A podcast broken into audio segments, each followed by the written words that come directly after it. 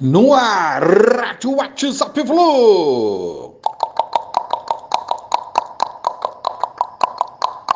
Bom dia, galeraça tricolor, 13 de julho de 2023.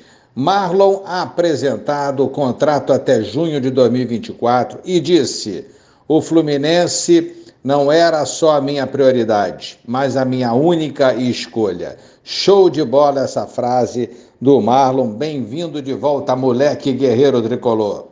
Corinthians, Nápoles e Inácio tinham interesse no Marlon. Léo Fernandes, outra boa notícia, documentação ok e agora poderá estrear pelo Fluminense, podendo jogar até o Fla-Flu, já que seu nome está publicado no BID Agora com o técnico Diniz, né? Destaque nos treinos, principalmente nas bolas paradas, muitas dessas bolas em cobranças de falta com destino certo, ou seja, o gol adversário. Muita expectativa por essa estreia do Léo Fernandes. Diniz foi denunciado, infelizmente, pelo STJD pela sua expulsão no clássico contra o Botafogo, clássico vovô, né? Diniz cumpriu na época suspensão no jogo seguinte, mas a pena pode ser maior Julgamento na próxima segunda-feira, às 12 horas. Tomara que seja uma pena branda aí para o Diniz.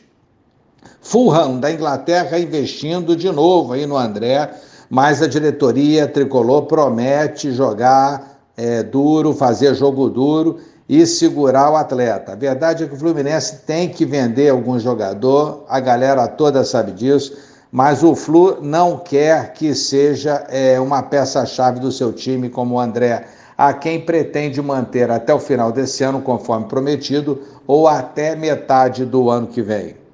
Venda de outros ativos, mas com potencial também, pode ser a solução.